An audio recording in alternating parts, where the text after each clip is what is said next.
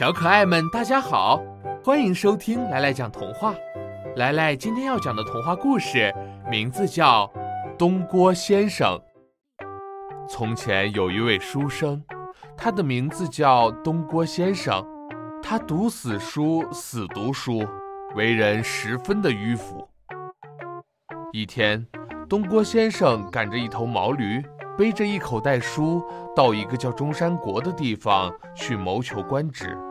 突然，一只受伤的狼窜到了他的面前，哀求说：“先生，我正在被一只猎人追赶，猎人用箭射中了我，啊，差点要了我的命。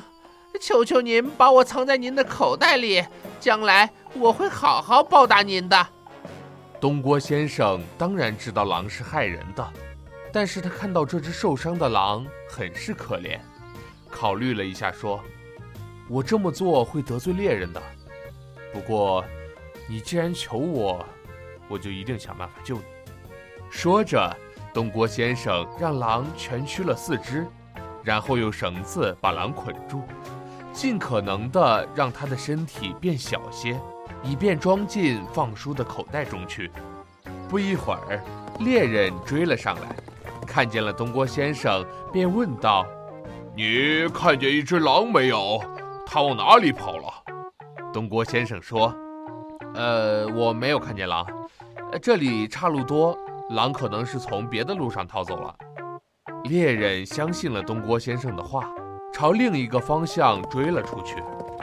狼在书袋里听到猎人的骑马声远去之后，就央求东郭先生说：“求求先生，把我放出去，让我逃生吧。”仁慈的东郭先生经不起狼的花言巧语，把狼放了出来。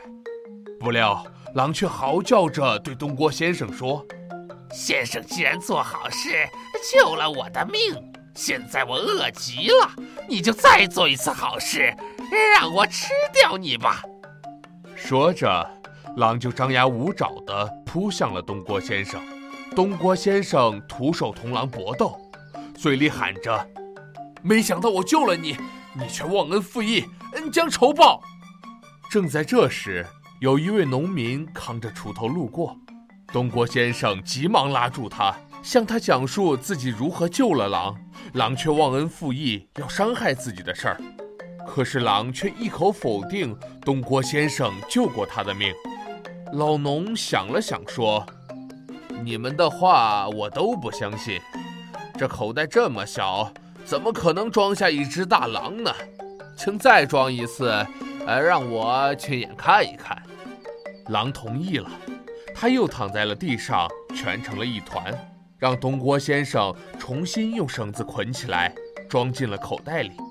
老农立即把口袋扎紧，对东郭先生说：“这种伤人的野兽是不会改变本性的，你对狼讲仁慈。”简直是太糊涂了！说罢，抡起了锄头，就把狼给打死了。东郭先生恍然大悟，非常感谢农民及时救了他的命。